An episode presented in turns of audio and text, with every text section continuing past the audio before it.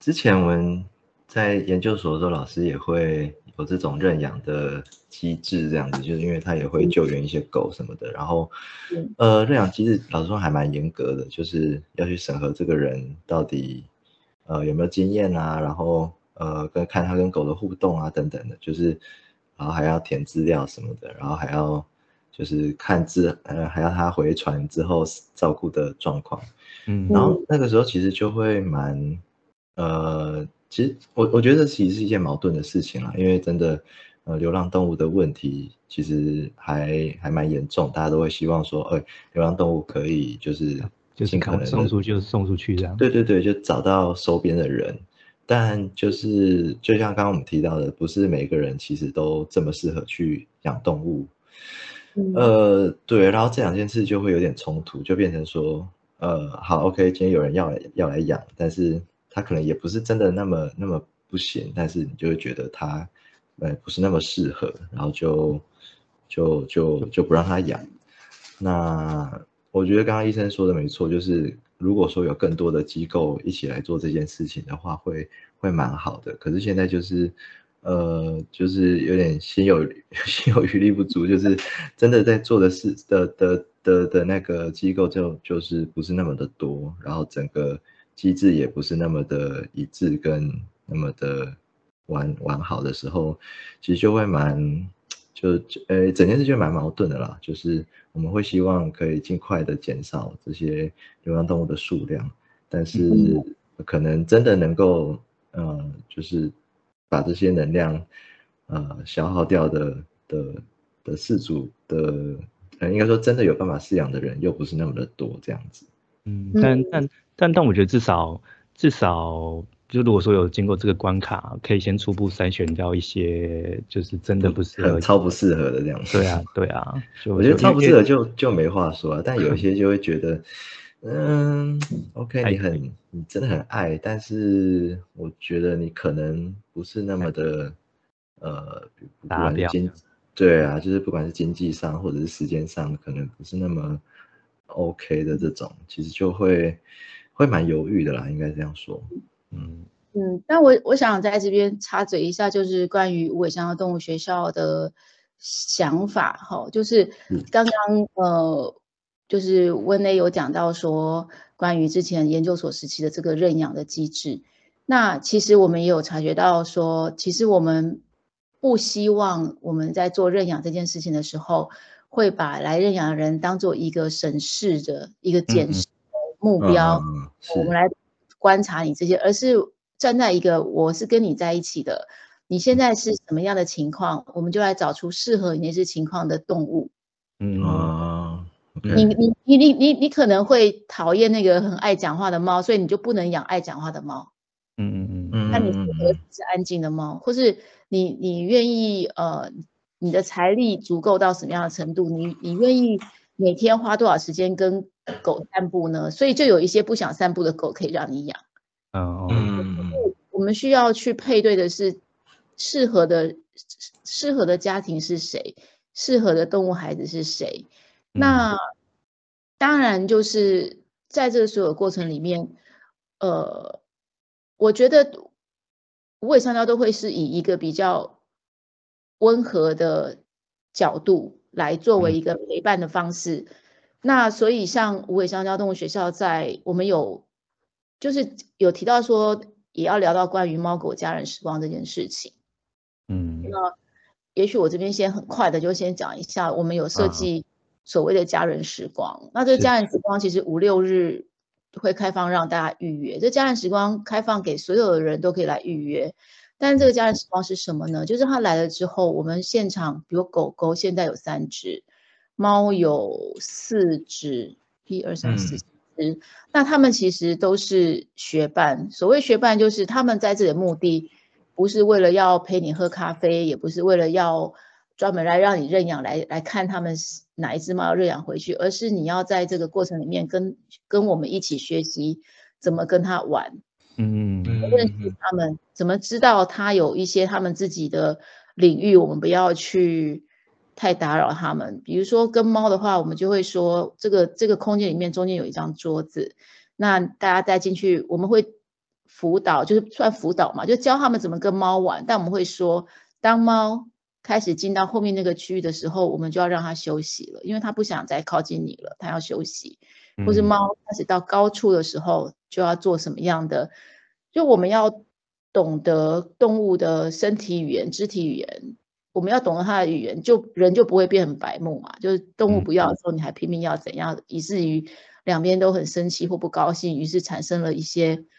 生活上的困难。嗯嗯。那所以这些这些大大小小的事情，它都真的还蛮需要一点一点的去突破的。就它不是一个很大范围的一个轮廓的东西，就是马上你就可以看得到，说哦就是这样子，哦就是那样子，其实不是，就是就像认养小孩一样啊，也是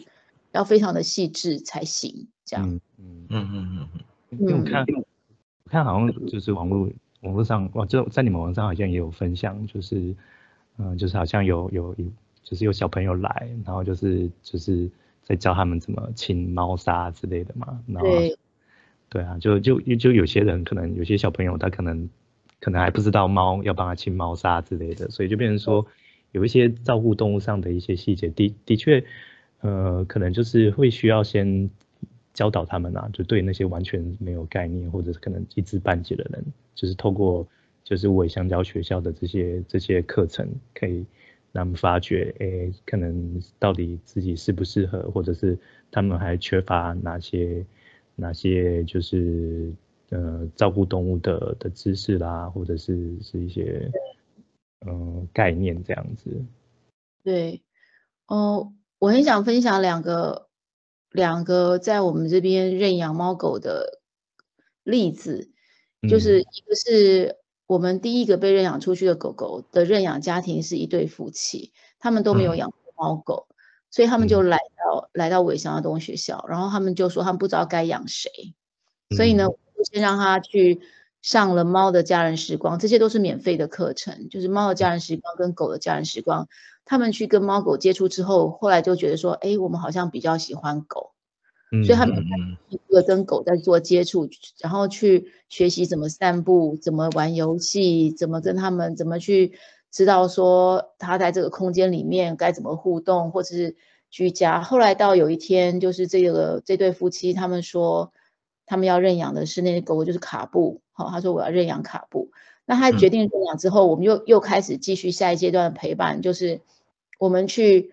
呃，跟他一起规划他的家可以怎么样的规划，让卡布跟他们更舒服。然后甚至在卡布到他们家之前，我们已经开始提前一个月带卡布去他们家附近散步，嗯，就是让卡布到他们家的时候不会有那种好像我到了一个完全陌生的地方的害怕跟违和感。然后甚至会有几个周末是让这个爸爸妈妈先带他们回家的，先过一个周末。所以这是呃我们所讲的渐进式认养。那另外一个是有一个家庭，他们要来养猫，他们就说我可不可以上班的时候把猫放进笼子里面，然后下班再把它放出来？这当然不行嘛。那但是我们也不能说不行，因为他因为我们就觉得说他还不了解，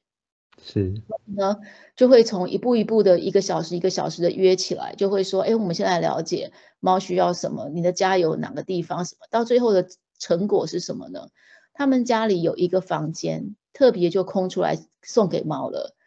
然后现在呢，那个猫的房间变成全家都会进去休息的地方，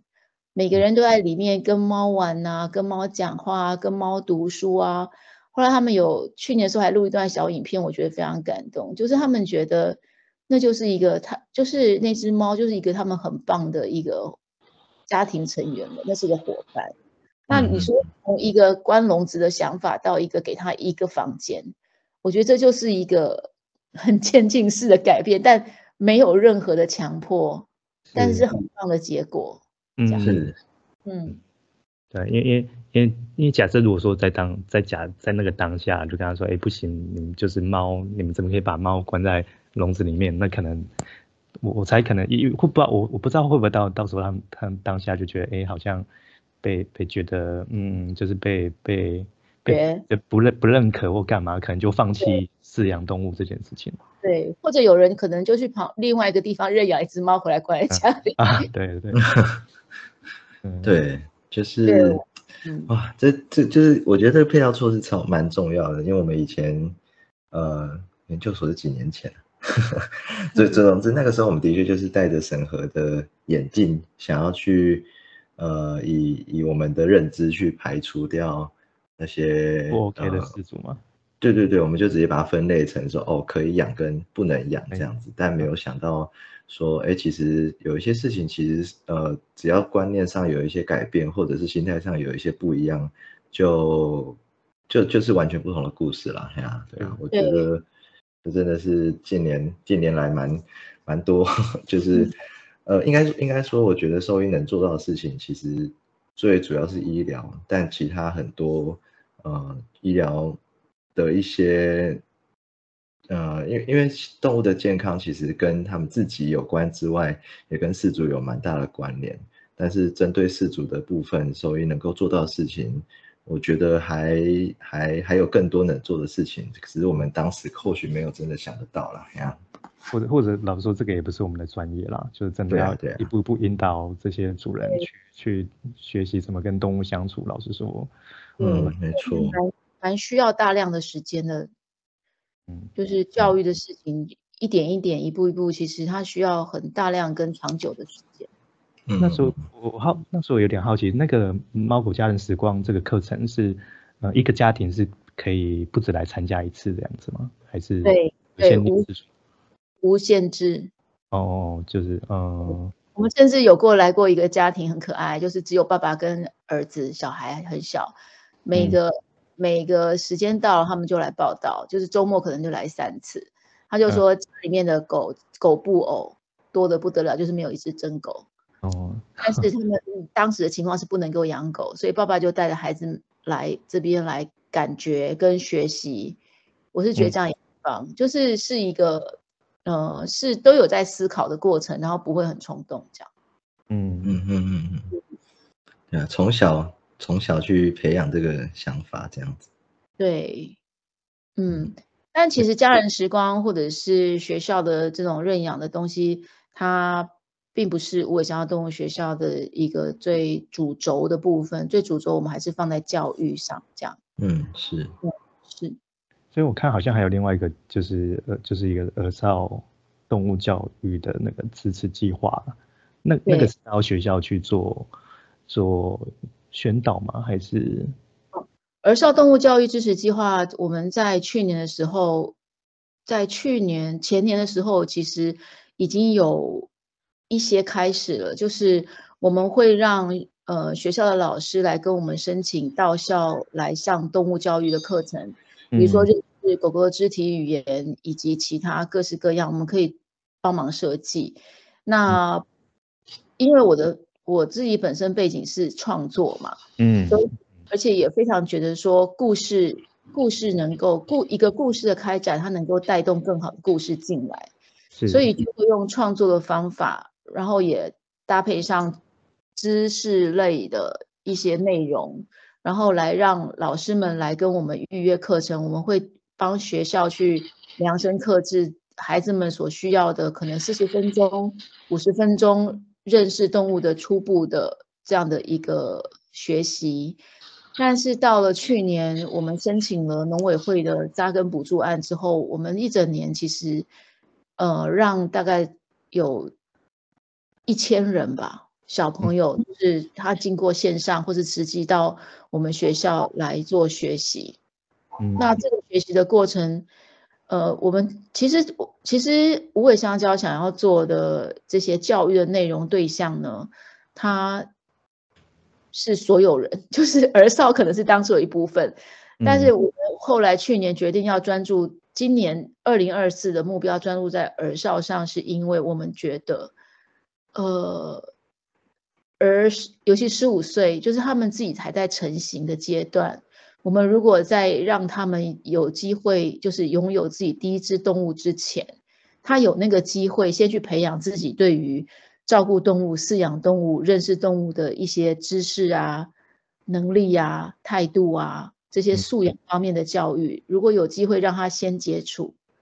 他也许在未来当他遇到这件事情的时候，他其实已经有准备了。嗯，不会很匆忙，那就他的一部分了嘛。嗯，所以期待的这样的一个结果，会期待说，哦，如果儿少动物教育它开始实施一年、两年、三年、四年、五年，期待的是可能五年之后，收容所的所谓的弃养动物不存在了之类的。嗯嗯，因为其实收容所爆棚有还是有很大一部分是来自于大家的乱丢嘛。嗯，所以那个数字没有。降低，其实整个动物的情况也是不会改变的。